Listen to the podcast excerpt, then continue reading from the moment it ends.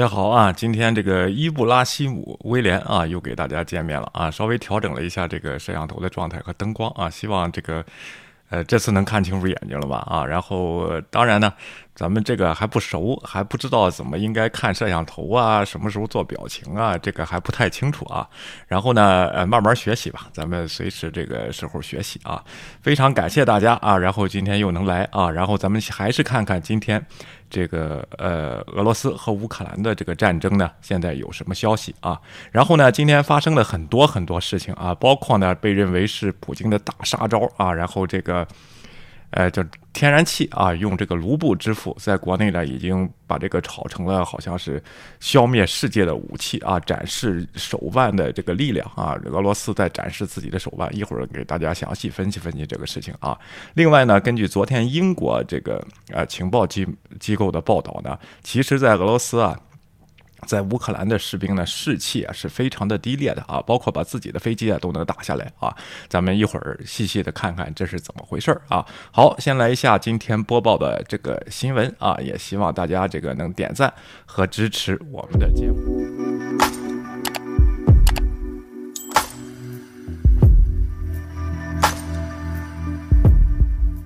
然后，尽管莫斯科呢承诺缩减规模进攻的规模啊，对基辅特别是，但俄罗斯的这个继续炮击在基辅附近呢，这个乌克兰士兵呢正在坚守阵地啊。英国周四表示，俄罗斯继续对乌克兰城市切尔尼戈夫进行了重大的炮击和导弹袭击，尽管莫莫斯科做出了相反的承诺，但。俄罗斯的军队呢，仍在这个基辅的附近驻守啊。有人说呢，不是撤了吗？啊，昨天不是撤了吗？啊，然后这个问题不是撤了，只是一小部分呢移到了白俄白俄罗斯去重组啊，叫 repositioning，重新定位啊，重新这个呃打残的部队呢撤出去啊，然后会不会再派进来呢？啊，然后再说啊。英国国防部在这个情报简报中说呢，尽管撤出的部队数量有限，但俄罗斯军队继续在基辅东部和西。驻守军队，切尔尼戈夫位于基辅以北约九十英里啊，一百四十五公里，和俄罗斯边境以南四十公里啊，四十英里六十四公里处。据美国全国广播电视新闻报告，一名俄罗斯国防官员周三表示，俄罗斯将大幅减少切尔尼戈夫和基辅首都附近的军事活动，变成了大轰炸啊，根本就没有减减少任何的东西。所以说。有些人呢，特别期望这个战争啊能赶紧结束，甚至呢不惜说乌克兰了，你就吃点亏吧，反正你也打不过他啊，然后你就赶紧签了和谈完了就完事儿啊，然后你你看你你也死这么多人，什么这个也不好啊，但是这个侵略者俄罗斯啊。他玩这些招玩的非常熟的啊，边打边战，边和呃这个边战边谈，这些在叙利亚当年全都玩过这些事情。关键是和谈可以进行，没有人反对和谈。你和谈完了以后，他负他自己的承诺，他能不能这个执行下去，还是只是他用和谈这个东西呢来做他的战斗引数，或者是甚至可能呢啊，都是他自己。然后编制的这么些和谈的理由啊，其实呢，昨天我还挺担心的。这个泽连斯基啊，说到了他的领土问题，克里米亚呢可以十五十五年的这个不谈啊，是不是把底线漏给了俄罗斯呢？他想他也想这个结束战争的啊。当然，今天呢，然后他又这个昨天晚上结束的时候，他就觉得啊，这个事情不对，赶紧发布了这个电视讲话，说把我们当傻子吗？不要把乌克兰人当成傻子啊。然后这样的问题，看来他也是看透了俄罗斯的嘴脸，希望下一次他不要上当啊。其实和谈这个东西，我就还是说，战争要不就一方全胜，要不是两方都打不下去的地方，不会有和谈成功的结果的。也希望呢，这个一些这个说啊，战争赶紧结束派呀，什么和谈是唯一出境啊这样的派啊，这是些很不负责任的言论啊。希望这个你也明白啊，这是怎么回事啊？美国国务卿安东尼布林肯敦促不要相信莫斯科的承诺。俄罗斯国防部新闻办公室没有立即向 CNBC 发表评论。英国外外交部表。表示未来几天可能会在基辅郊区发生激烈的战斗。自上周以来，乌克兰军队开始报告重新夺回首都附近的城镇，首都周围的局势不稳定。乌克兰的这些说法很难或不可能被核实。NBC 新闻全球记者丹·卢斯说：“你确实看到乌克兰人试图利用机会并尽可能的击退俄罗斯人。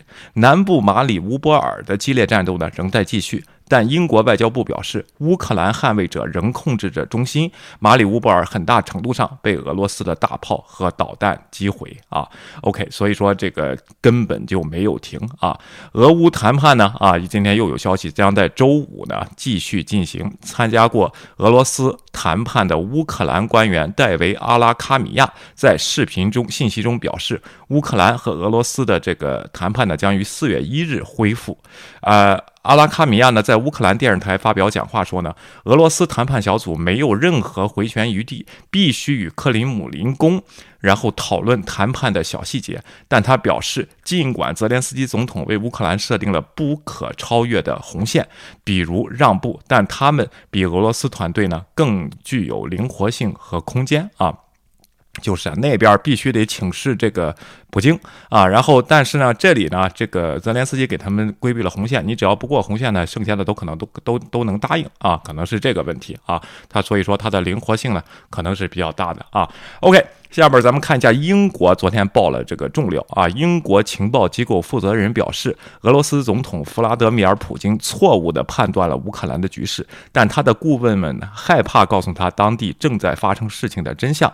然后这条消息呢，从这个战争以来啊，一直就有，就是这个普京啊，这个生活在自己的这个小圈子里啊，他根本就不了解现在是什么情况。当然，有人说怎么可能啊？怎么可能？大家可以对比一下当时川普啊，然后在大。选结束以后，他是不是认为自己是赢了的啊？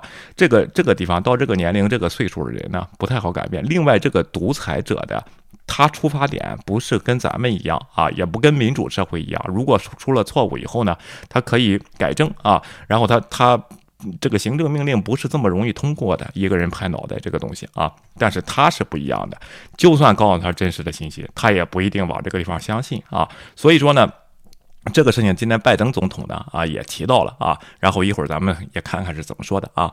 看起来乌普京越来越严重的误判了形势，很明显他误判了乌克兰人民的抵抗。英国情报机构 GCHQ 主任杰里米·弗莱明周四在澳大利亚一次演讲中说啊，弗莱明将乌克兰冲突称为普京的个人战争，称俄罗斯领导人还低估了制裁。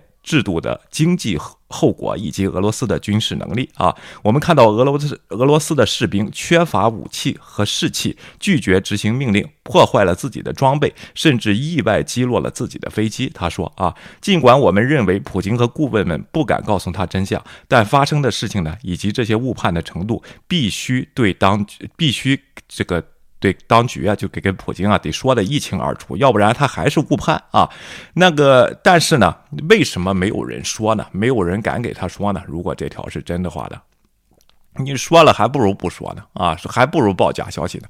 但是呢，这个地方呢就有一个风险了啊。然后风险就是普京啊，你继续这么独裁啊，然后这些人呢啊，他当不得不承认战争失败的时候，他告诉你他必死的时候，他会干什么啊？这个当年的斯大林之死啊，大家可以这个去去这个对比一下这样这样的事情啊，是不是？是不是独裁者他都是自己挖圈啊挖出去的？但是呢。这场战争会不会导致这个结果呢？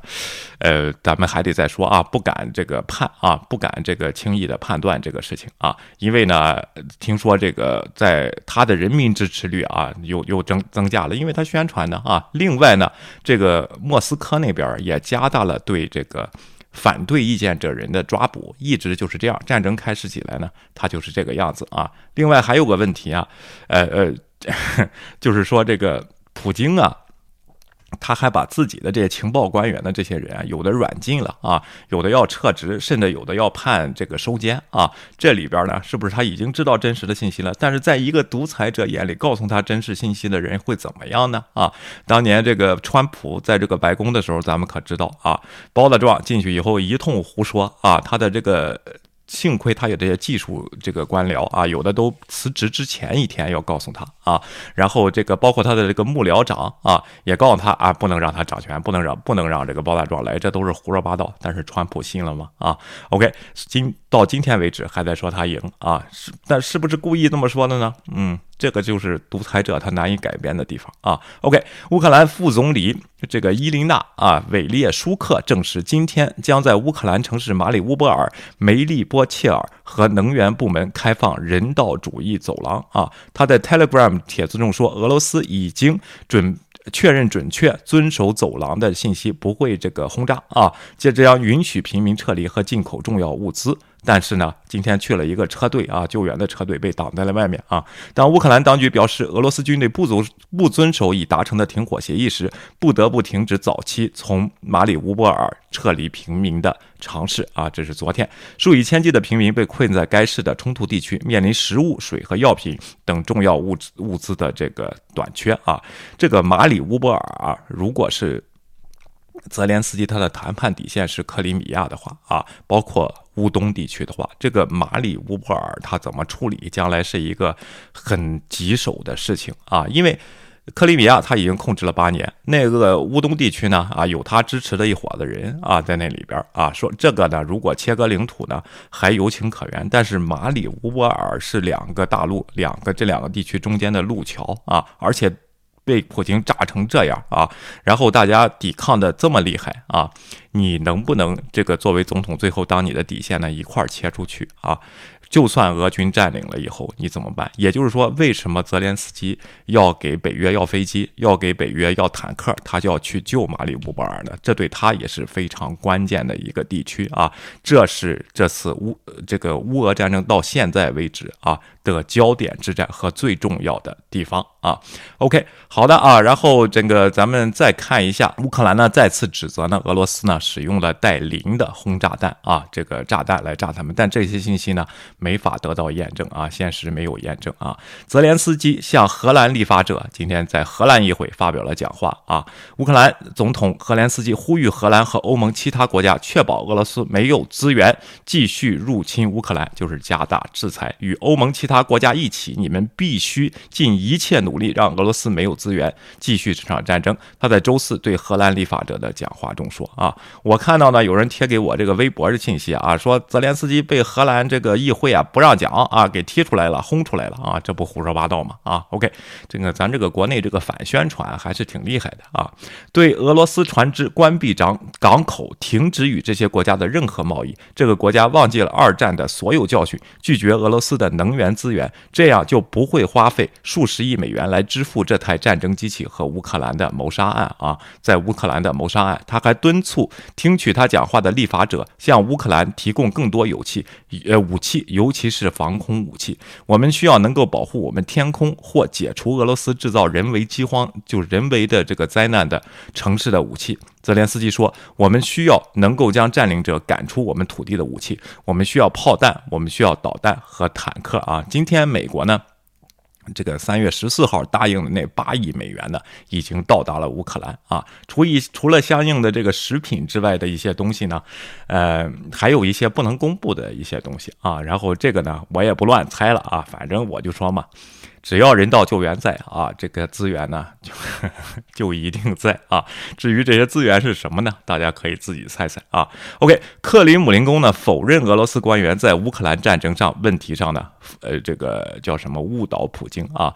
莫斯科否认美国声称的俄罗斯总统弗拉德米尔·普京身边的官员正在通过削弱乌克兰的战争评估来安抚他啊。克里姆林呃姆林宫发言人德呃德米特里佩夫。科呃佩里斯佩斯科夫啊，就是那小瘦子啊，告诉记者，国务院和五角大楼都没有关于克里姆林宫发生事情的真实信息，他们只是不了解克里姆林宫里的情况，他们不了解普京总统，他们不了解解决啊决策机制，他们不了解我们的工作方式。佩斯科夫说，并补充说，误解会导致错误和轻率的决定，从而导致非常糟糕的后果。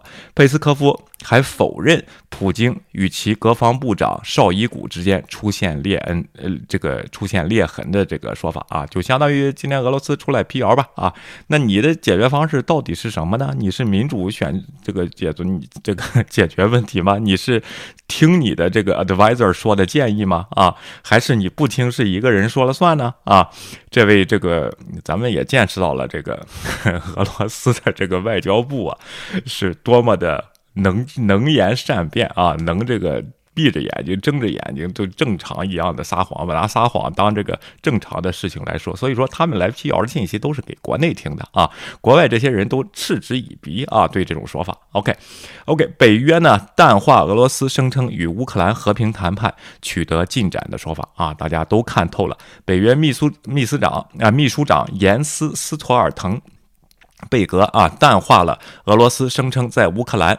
呃，谈判代表和和平谈判中取得重大进展的说法，斯托尔贝呃斯托尔滕贝格说，战场上发生的事情与谈判桌周围发生的事情之间有着密切的联系。他补充说，俄罗斯的军事行动仍在进行中，我们看到城市中的持续炮击，我们看到俄罗斯正在重新部署他们的一些部队，最有可能加强他们在顿巴斯地区的努力。我们需要根据他们的行动，而不是他们的言论来评判俄罗斯。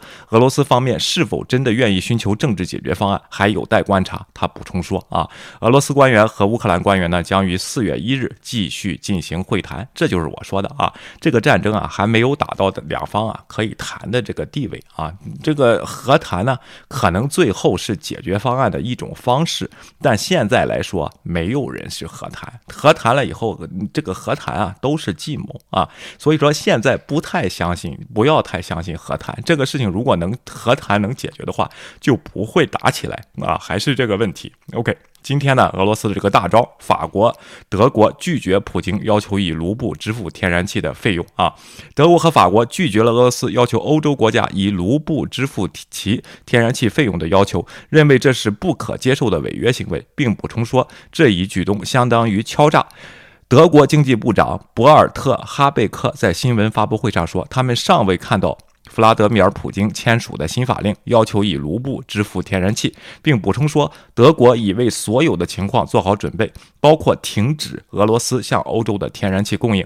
法国财务长布鲁诺。勒梅尔表示，法国和德国拒绝了俄罗斯的要求。哈贝尔说，俄罗斯试图通过要求以卢布支付汽油费来分裂西方的盟国的企图失败了啊，并补充说，西方盟国决心不被俄罗斯勒索啊。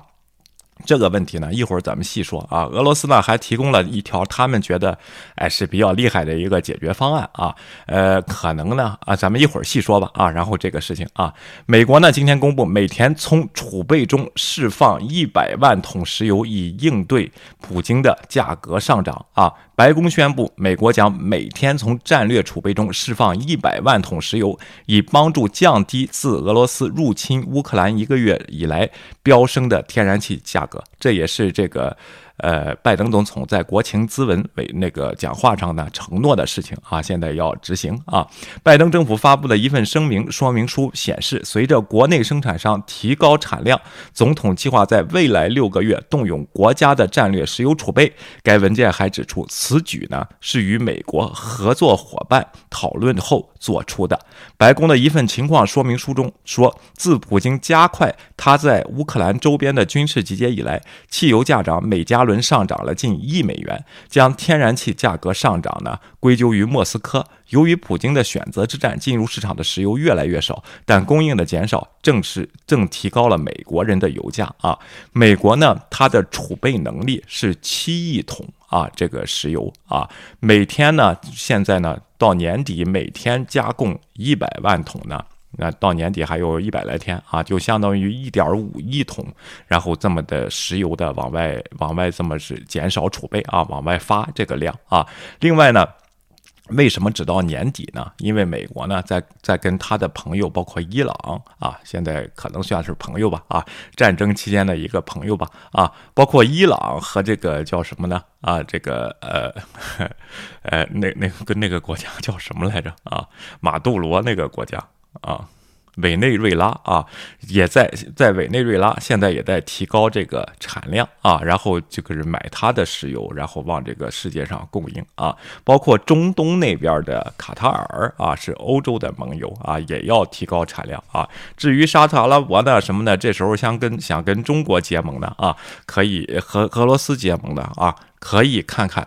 这个效果呢会是怎么样子？这个是还在继续坚持那个继续观察啊。你可以减少产量，这个时候啊，沙特阿拉伯你可以试试啊。OK，美国和盟国同意向乌克兰提供更多的军事军事援助啊。英国国防部长本华莱士表示，英国及盟国已同意向乌克兰提出提供更多的致命武器，以帮助其抵御俄罗斯的入侵啊。这个地方的关键词呢叫致命武器啊，这个致命武器啊可以用来防守啊，但是呢，更多的致命武器呢是在进攻方面用的啊，攻城啊，然后这个呃叫什么呢？轰炸呀，精确的导弹呢啊，这些东西啊是是这个这个词啊，大家一定要注意啊。为什么用这个词说呢？啊，因为西西方呢确实这个。啊，勇辱繁节吧，不如这个独裁这么这么快。得按法律来说啊，不能说是进攻性武器啊，得说是致命武器。大家想一想，防守需要什么致命武器啊？是不是啊？啊，然后当然都是进攻的时候需要致命武器了啊。OK，今天将有更多致命援助进入乌克兰，许多国家提出了新的想法，或者确实提供了更多的资金承诺。华莱士在一次会议上接待了三十多个国际合作伙伴后，告诉记者啊，他说，致命的援呃这个援助包括射程更远的火炮、弹药及更多的防空武器啊。OK。哎，这句话这个说的是真漂亮啊！OK，再往下啊，美国国防部官员称，尽管局势缓和，但俄罗斯对乌克兰的空袭翻了一番，好多地方不打不是基辅，但是在基辅郊区呢，他们加大了轰炸啊。有人说呢，这又是大智慧啊，然后这个是。那当年我们《孙子兵法》是吧？啊，先佯攻一下，然后全身而退啊，让让这个乌克兰士兵呢根本就躲不过来啊。但是你佯攻一下，全身而退，你为什么在和谈上公布你退呢？啊，然后公布你要退呢？啊，什么大智慧啊？这个这个时候啊，基本上就没有什么大智慧了啊，就是硬硬碰硬碰硬的打了啊。然后这个时候咱们就不要往那个地方再猜了啊。拜登呢？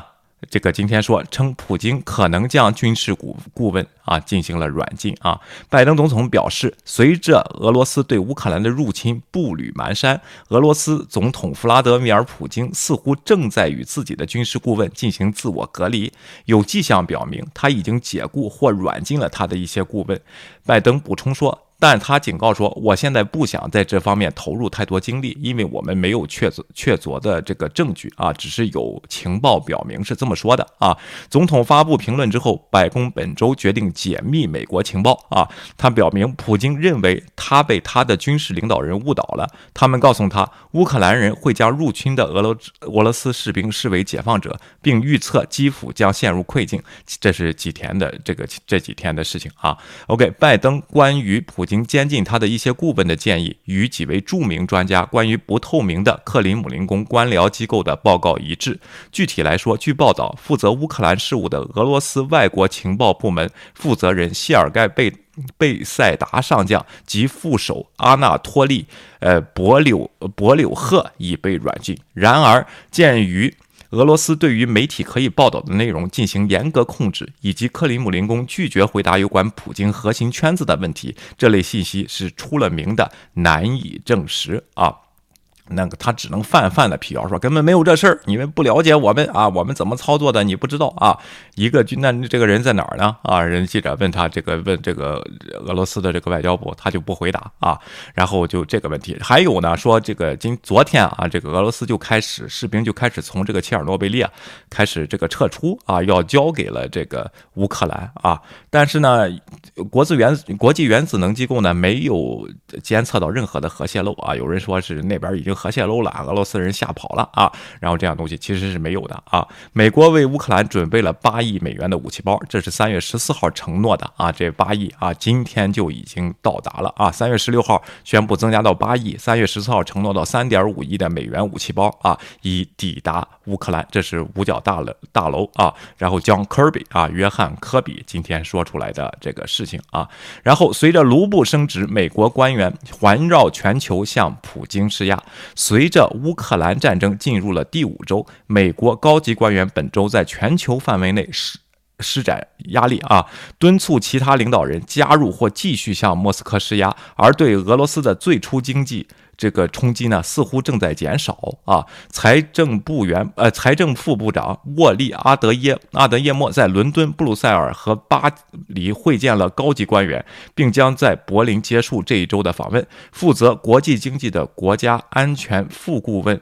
达利普辛格在新德里向印度官员施压，国务卿安东尼布林肯在摩洛哥与阿布扎比王子王储谢赫穆罕默德本扎耶德阿勒纳哈扬讨论了这个乌克兰的战争。这个人的名字这么长啊，我再试一遍啊，阿布扎比王储谢赫穆罕默德本扎耶德阿勒纳。哈扬啊，然后讨论了这个战争。这一切努力出台之际，对俄罗斯银行、寡头和公司的实施出人意料的严厉制裁的初步影响开始有所减弱。美国考虑下一步经济措施来孤立俄罗斯总统弗拉德米尔·普京啊。下一步有什么呢？咱们拭目以待啊。这次这个这个制裁的这个行动啊，真的是呃，咱们。到时候会看到一些前所未有的一些大招啊，会怎么弄啊？包括世界的格局为什么说要改变呢？就是通过制裁制裁的这个经济活动啊，来看看啊，到底哪个国家可以，哪个国家不可以啊？哦，最后，美国警报称，美国人在俄罗斯成为目标并被拘留。美国国务院今天再次警告，美国公民在前苏联和乌克兰成为俄罗斯军队的目标，呃，并被拘留。并敦促所有美国人离开这两个国家。美国国务院发言人内德。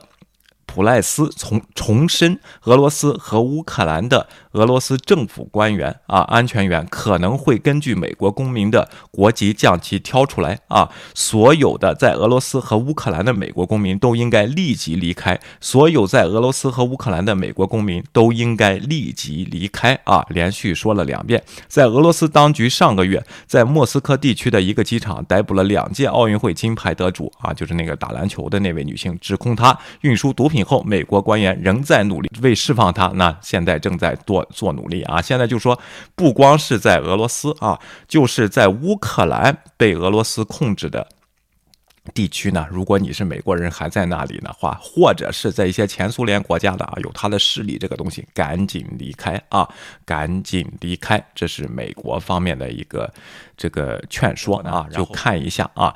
所谓的俄罗斯出的这个大招啊，叫天然气法令啊，然后用卢布结算天然气，到底是怎么回事儿？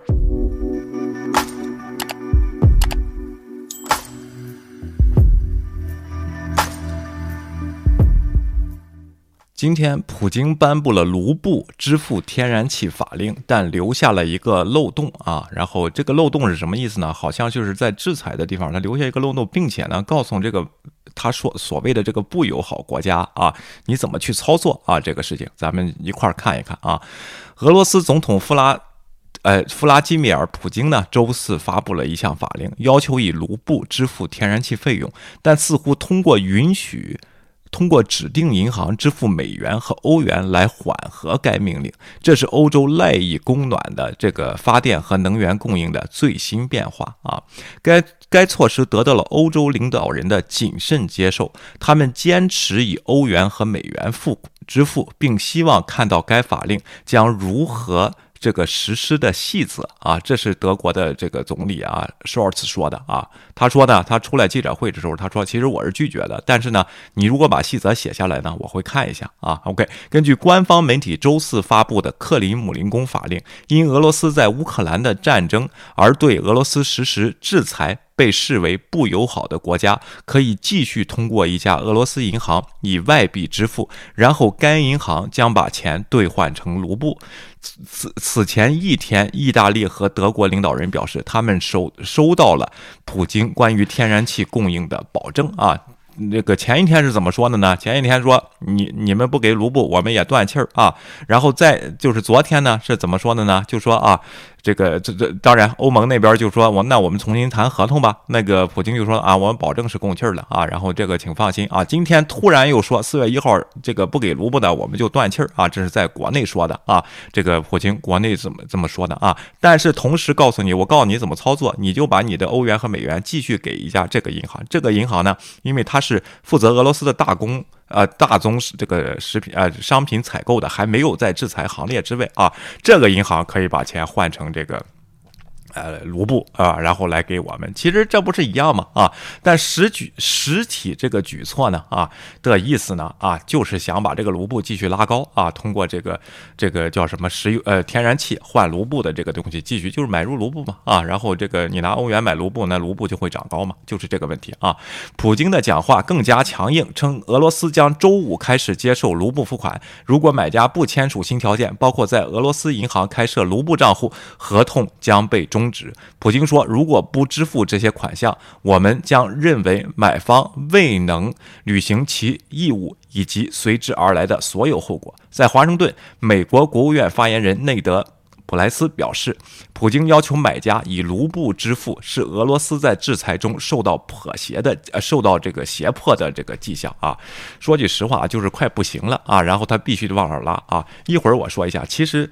其实拿自己国家的最有效的一个东西和赖以生成、生成、赖以这个生存的这么一个东西当做武器呢，这是件很傻的事情啊！一会儿我会具体说一下啊。我认为这是这个普莱斯说的啊。从根本上说，这只是俄罗斯经济陷入困境的另一个迹象。普莱斯在例行的新闻发布会上对记者说，并补充说，这取决于欧洲国家的反应啊。看欧洲国家是怎么反应了啊？对应中断中的担忧。普京的提议呢，导致天然气价格大幅波动，并引发了人们担心，这可能是对欧洲供断呃这个供应中断的前奏。俄 欧洲严重依赖俄罗斯天然气，将面临突然停产的困境。呃，这个德国呢，政府周三宣布，呃。对能源紧急情况发出预警，这是授权政府对工业实施天然气配给，以及节省家庭和医院的这个用量的第一步啊。与此同时呢，在其经济受到西方制裁的严重压力之际，俄罗斯的大部分政府收入呢，都依赖于这个天然气的这个销售啊。然后经济学家表示呢，转向俄罗斯，转向卢布对支撑。遭受重创的俄罗斯货币汇率几乎没有什么帮助，因为天然气的出口商俄罗斯天然气工业股份有限公司无论如何都必须将其外汇的收入的百分之八十出售为这个卢布。哎，对呀，就是。你你那个呃，你本身交给你的啊，交付给你的这个公司啊，其实他就是他怎么着，他最后都我就说这是脱了裤子放屁啊，最后怎么着呢，都会把这个事情换成卢布啊。你现在又没受到这个制裁啊，这个地方，那这个作用真的就是就是让人家在这个流程上受一道错啊，这是干嘛呢啊？普京签署的法令和国家通讯社俄新社发布的法令称，指定银行将为其每个买家开设两个账户，一个是外币账户，一个是卢布账户。买家将以外币支付，并授权银行在莫斯科的货币兑换处以卢布的价格出售。然后呢，卢布将存入第二个账户，那里在那里正式购买天然气。然后，Blue Bay Asset Management 的高级新兴驻场，这个主场主权策略师 Tim 阿什表示，人们想知道普京在做什么。对呀，这完全就没有意义。这个多走这么一步啊，是不是他这些钱根本就不想拿到国内去啊？这些这些这个叫什么？呃，收的这些欧元和美元啊，普京可能已经将俄国政府不愿抵制俄罗斯能源视为软弱，现在正试图策划这场能源危机。哎，也有可能啊，想把全世界拖入能源危机，这个罪过可就大了啊！这里的解决方案是用这个普京的虚虚张声势说，当然切断能源供应，然后看看谁先顶不住啊！这是这是采用了普京的说法，这么分析啊。在普京宣布这一消息后不久，德国总理奥拉夫舒尔茨表示，天然气合同规定主要以欧元支付，有时以美元支付。他说他在周三的电话中向普京明确表示将保持这种状态。他对如何发生这种情况的想法呢？是我们现在将密切关注的。这个 Shorts 在这个柏林告诉记者，但无论如何，对公司而言，他们想要并且能够以欧元支付啊。这个普京呢预览卢布的要求啊，就是他想要卢布打到什么啊？这个普京上周宣布，俄罗斯将不友好国家仅以俄罗斯货币支付天然气费用，并指示中央银行制定买家和俄罗斯购买卢布的程序。包括意大利和德国在内的七国集团主要经济体呢，拒绝了这一要求啊。但是我看什么保加利亚呀，因为百分之八十的能源呢是需要进口，他们可能要答应啊。什么你我一看什么梵蒂冈啊什么的要想要去换了啊，要要去自己去换了卢布去买梵蒂冈才用多少气儿啊？然后这个问题啊，在该法令宣布之前，意大利总理马里奥。德拉吉周四表示，他已收到普京的保证，即欧洲不必支付卢布，并淡化了莫斯科将切断供应的这个忧虑啊。然后德拉基说，普京在周四晚上给他打了电话，说了四十分钟啊，现在的合同仍然有效。欧洲公司将继续以美元和欧元支付啊，但今天呢又说突然改了法令啊，你说这奇怪吧？这个事情啊，德拉基表示他将有关如何运作的讨论转交给专家，并且正在进行分析，以了解这意味着什么。就是这什么意思呢？这是啊，就是不是要保住那家银行啊？包括如果对。对，呃，对这正在进行的制裁意味着什么？对，这里边也得想清楚啊。欧洲公司是否可以继续按预期支付费用？我从一开始就有一种感觉，那就是在不违反合同的情况下改变支付货货币绝对不容易啊。德拉吉是这么说的。法国和德国财长在柏林会晤后表示，不能简单的更改合同啊，他们将审查普京的这个提议啊。有人说呢，这就是普京了达到了目的啊。